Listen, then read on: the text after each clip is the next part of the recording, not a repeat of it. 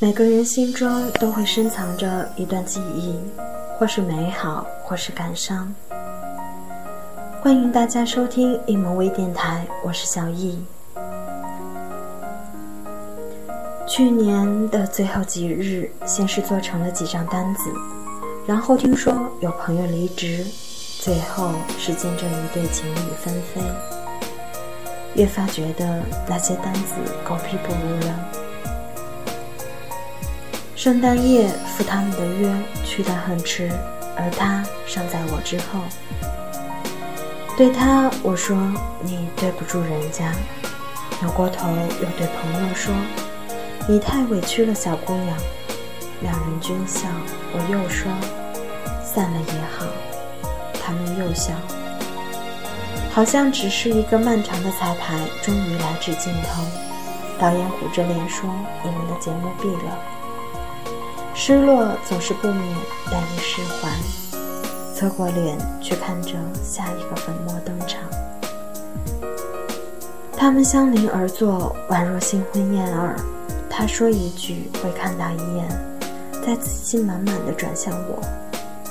但我无从弥补，因为不知该问朋友还是他。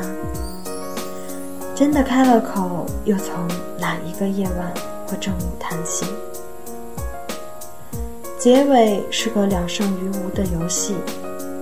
如果自一生中抽取一年，会是哪一段？朋友说二零一三，他想了想，跟着点头。这是他们最美丽的一年，这美丽将二零一二和二零一四断开。我开始涂抹这些文字之时，他们均不会得见彼此。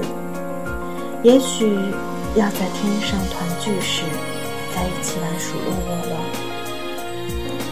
若有上帝，一定是个糟糕透顶的家伙，因为每一天均有这样的悲欢离合，但每一个日子都被装点的煞有介事。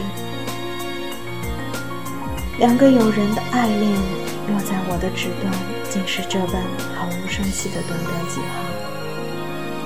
所有过往与美好，能被写出来的，也只是皮毛枝节；永无法写出的，都被他和他带在了各自的身上。